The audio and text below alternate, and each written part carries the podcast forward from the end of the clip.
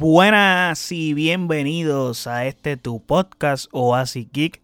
Te habla tu servidor José Allende y estamos en un episodio más en el que les estaré hablando del tercer episodio de la serie de The Last of Us.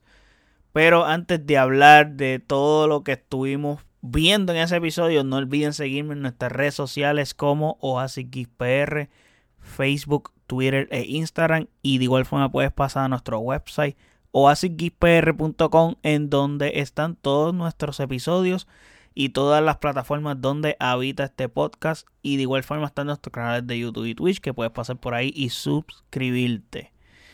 Ok, obviamente este tercer episodio eh, review va a ser con spoilers, so si no lo has visto vas a verlo y luego escuchar el podcast y si no te interesa los spoilers pues puedes quedarte aquí. Este tercer episodio tengo que decirlo, pero antes de hablar específicamente de lo que quería decir de los productores, tengo que decir que no tiene ese intro que ha tenido los primeros dos, especialmente el, segundo episodio que tuvo un intro genial. El primero también tuvo un buen intro, pero el del segundo episodio fue mucho mejor todavía. Fue un, un preludio espectacular. Pero este tercer episodio no lo tiene pero sí tiene a los productores con los cojones más grandes que cualquiera. O sea, ¿por qué digo eso? Esto está empezando. Es el primer season. Y este tercer episodio, tú te tiras un episodio entero de flashbacks. Esa es una. Y contando la historia de personajes que no son protagonistas ni en el videojuego, ni acá, que inclusive mueren. Y a su vez, aunque la serie no necesita narrativamente contar esto, es relleno. Me pareció diferente. Me pareció genial el querer hacer algo distinto. Y que este relleno para la serie. Porque no digo relleno porque todo esto no existe en el videojuego, súper inventado. Si los personajes existen, pero la historia que rodean estos personajes no existe. Entonces, Mano, es un episodio extremadamente emotivo. Cinematográficamente hablando, es espectacular. Estoy seguro que este episodio no le va a agradar a mucha gente. Por eso pienso también que es un gran riesgo. O sea, por eso digo que los directores tienen los cojones más grandes que cualquiera por arriesgarse a hacer esto en un producto nuevo, en una serie. Querer hacer esto, pues, eh, heavy. Pero aprecié mucho que tomaran este riesgo, que nos dieran esto y que nos contaran esta historia. A mí me gustó lo que nos contaron. La historia de Billy Frank, la gente estoy seguro que va a tomar esto como algo forzado porque todo lo que no es heterosexual es forzado para la gente. No sé por qué razón, pero es, para mí es el mismo tema de cuando cambian de género o de color, o sea, de, exacto, de piel a un personaje para una adaptación. Mano, a mí no me importa si el personaje es chinita, azul, amarillo, blanco, negro, gris. Después que la persona que lo está interpretando y la actuación y el guion esté bien hecho y lo que están trabajando esté bien realizado con el arte correcto y eso, para mí está genial, no me importa. Y acá igual, esta es una gran historia que contaron, una gran historia de amor de dos personas que se aman. Y porque, mano, en la vida real existen parejas gays. So, es súper normal el hecho de que quieras contar esta historia, y aunque sean gay o no, lo que pasa es que tienes que quitarte el estigma de que son gays. O sea, tienes que pensar que son dos personas que se aman. Ya está.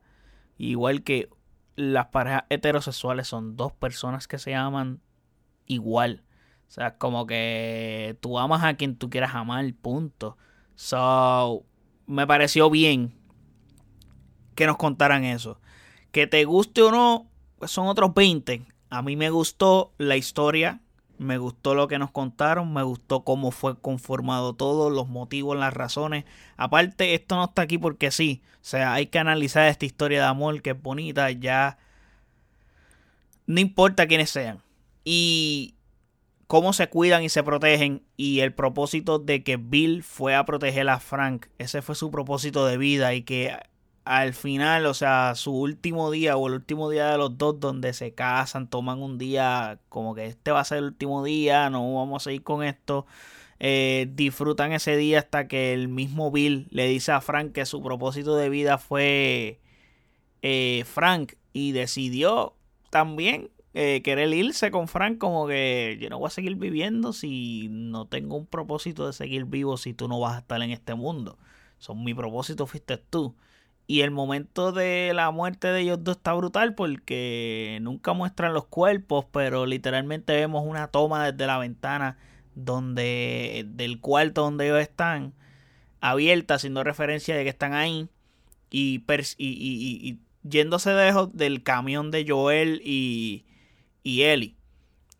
Y está cool el hecho de que dentro de esta historia nos cuentan detalles que le suman a la trama y nos dan referencia y nos dan una perspectiva que le va a sumar a lo de Joel y Tess, que también ellos conocían a estos dos personajes.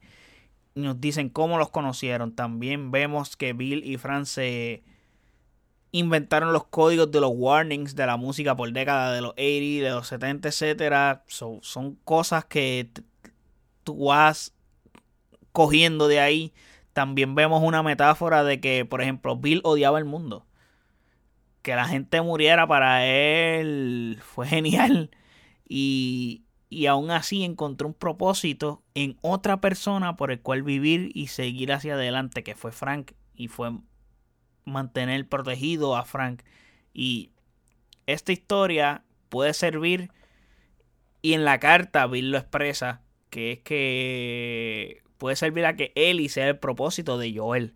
Como que una metáfora de esa forma. Y Recuerden que Joel anda en mood de. O sea, en un mood bien parecido al de, al de Bill. Por el hecho de que no quiere que tener lazos con nadie. Lazos amorosos ni sentimentales. Por él. Perdió a su hija. Eh, ahora pierde la tez. Y. Es como que él está sentando las bases con él. Y como que no me preguntes cosas. Eh, no hablemos de tu pasado ni el pasado mío, etcétera. Pero a la misma vez, la serie vuelve a dar referencias a, a cosas como que ya Joel está más o menos cayendo en tiempo, cuidándola, está poquito a poco cediendo, poco a poco. Y lo va Dios mediante a, a ceder, pero está poco a poco. Enséñame tu brazo, cómo va, esto, lo otro. Está creyendo, pero, mano, vuelve, la serie vuelve a darte referencias de Joel y su hija también. Como la escena de la camioneta, como el ponte el cinturón, eh, la música. Entonces, para completar, Pedro Pascal interpreta un personaje extremadamente similar a Mando en The Mandalorian, que es un personaje con muchas similitudes porque poco a poco vamos atando esos cabos. Y en la serie Joel confirma lo de la teoría de harina, que lo habíamos hablado anteriormente aquí que en lo que la gente la comió y en tales horas se fue a la mierda todo. Eh, ahora iremos a un episodio que tiene que. O sea, este próximo episodio tiene que ser full, full, full eh, lleno de, de, de chasqueadores y, de infectados y jodiendas así. Porque este episodio fue bien low key, bien suave songo. Donde vemos otra perspectiva también de otras personas que nos están contando otras cosas porque hemos, sabemos bien poco. So, también es bien importante conocer más allá y le estamos dando mucha más forma a la serie en narrativamente hablando. Creo que narrativamente hablando la serie va mejor que el videojuego para mí. En lo que he visto de la serie, están atando cabos están haciendo cosas que, que le suman. Aunque parezca relleno, pero es un relleno bien hecho. O sea, es un porque tú no tenías que contar esta historia. No, no tenía la necesidad, creo que no, no cambiaba. Pero dan detalles. Eh, mira, esto lo sacaron de aquí. Esto lo tienen aquí. Por ejemplo, ah, ¿cómo él consiguió la camioneta? Pues, mano, a través de esta historia, este tipo tiene la camioneta, pum, pum, pum, y Joel llegó allí, no tenía que lutear ni nada, o sea, él llegó y ya él tenía los, o sea, tenía gasolina, tenía comida, tenía alma, tenía transportación. Él llegó allí, de su, se llenó de suplementos para seguir hacia su destino, a buscar al hermano. Que ese, ese es el gol. So, para mí, eh, está bien trabajado todo lo que están haciendo hasta el momento. Creo que el próximo episodio va a ser un episodio bien interesante. Y va a ser bueno. Va a ser bueno, de verdad. Estoy expectante de que va a ser un buen episodio. Y me gustó muchísimo este. Honestamente, me gustó muchísimo. No es mi favorito. De los tres que he visto, eh, creo que podría ser el segundo que más me guste. Porque el primero me gustó mucho, pero me gustó más este. Y el segundo me gustó más, es el más que me ha gustado hasta el momento. Porque es lo más parecido al videojuego como tal y nos dio ese momento épico con estos personajes que son espantosos. para mí está bien. La serie va 3 de 3 en los episodios. Va en buen ritmo y hasta ahora sigue convirtiéndose en una excelente adaptación de un videojuego. La mejor adaptación que un videojuego ha recibido en la historia hasta el momento. So, vamos a ver cómo sigue evolucionando esta serie. Me dejan saber en los comentarios qué les pareció este episodio. Por favor, no quiero comentarios de hate ni nada. Es como que, mano, si no te gustó, perfecto, lo puedo respetar. Que lo más probable es lo que pueda pasar con mucha gente, pero eh, nada de cosas homofóbicas, nada de hate, por favor, eso no. Porque aquí no bregamos con eso. Pero me dejan saber todo eso en los comentarios, gente. Y qué les pareció y qué esperan para el próximo episodio. Si les han gustado los cambios que han hecho. Todo eso me lo puedes decir en nuestras redes sociales como Oasis Geek PR, Facebook, Twitter e Instagram.